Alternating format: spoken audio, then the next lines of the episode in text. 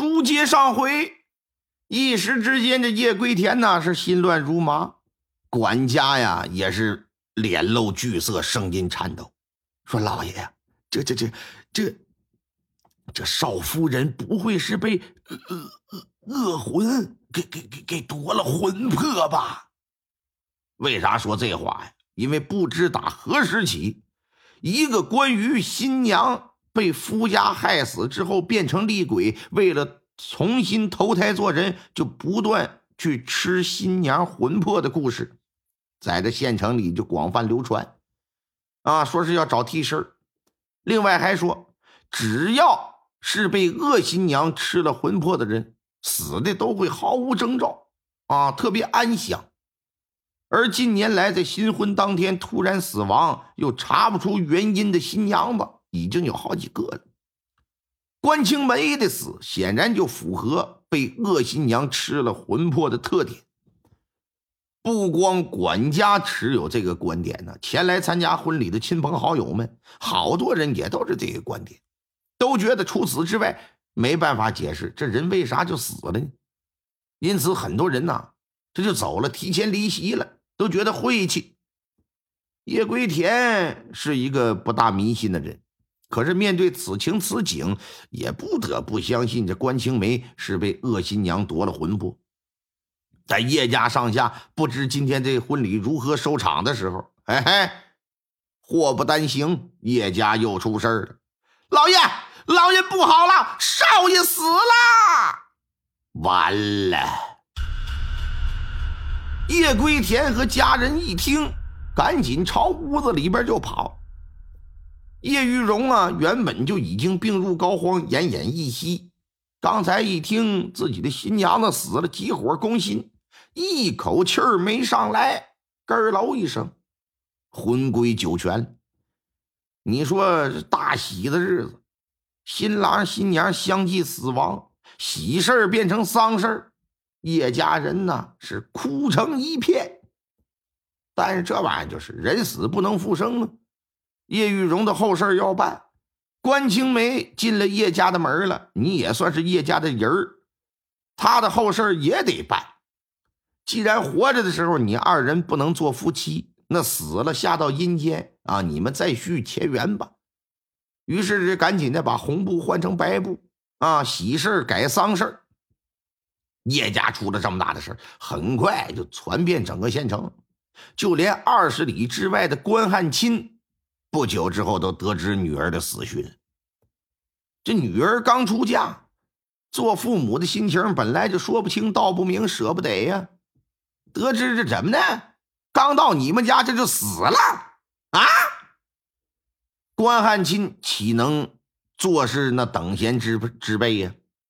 带着家里一众人等，气势汹汹的来找叶家人算账。到地方，叶家人说：“说你这找我们也没找，也不是我们害的。这大家伙都传说是被恶鬼吃了魂魄了。但是娘家人哪相信什么恶不恶鬼的，在叶家就大闹一通，两家人翻了脸，险些大打出手。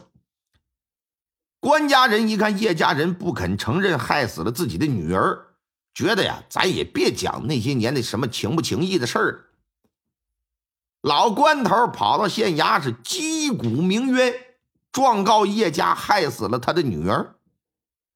新兴县的知县姓龙，叫龙行宇，三十出头，出身于医药世家，中了进士之后呢，从政当了官儿。新兴县呢是他仕途上的第二站，哎，而且呀，刚调到这里一个来月。此时，龙行宇正在后宅吃饭呢。一听前院有人击鼓，放下筷子来到前院的关汉卿赶紧一拱手：“呃，学生秀才关汉卿拜见知县大人。你为何击鼓啊？我这大人呐，小女青梅今日出嫁，夫家乃是我发小好友叶归田的儿子叶玉荣。”叶玉荣两年前得了痨病，因此啊推迟婚期，一直到了今年。叶家今年主动提起成亲之事，本以为是他儿子已经痊愈了，却哪成想啊，不但说是病没有好，而且今天还病死。为了让我女儿与妻他儿子殉葬，他竟然残忍杀害了我的女儿，请大人为学生做主啊！嗯，还有这事儿，捕头，火速将那叶归田押至县衙。你看老关头一来说：“你儿子先死的，你为了他妈的给你儿子找个媳妇你把我姑娘害了，下底下去了。”捕头得令之后，带着几个衙役来到叶家，见到叶归田，二话不说，抹肩头，拢二背，嘁了咔嚓就给绑了，推推搡搡带到县衙。叶归田，你是如何谋害关青梅？还不速速招来！大人，小人的儿子是要娶关青梅的，我怎么可能害他？关于他的死，我也搞不清是怎么个事儿啊！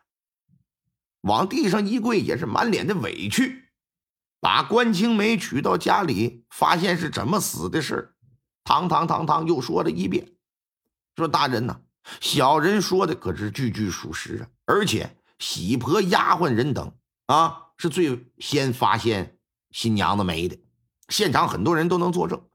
大人，你要是不信，你可以传人证上堂对质。”这一说完，关汉卿就不干了。说你他妈胡说八道！我姑娘一向身体健康，没有什么重大疾病，像你儿子似的呢。啊，得了老肺痨病，今天被迎娶的时候也都是一切正常的。东城镇到这儿不过就区区二十里路，到你家就死了，怎么可能是正常死亡啊？嗯，而且我女儿死了，你叶家为啥没有第一时间通知我？竟然偷偷把我女儿给埋了？你这明明就是想掩盖事实你不想让人知道，知县大人，你得为我做主啊！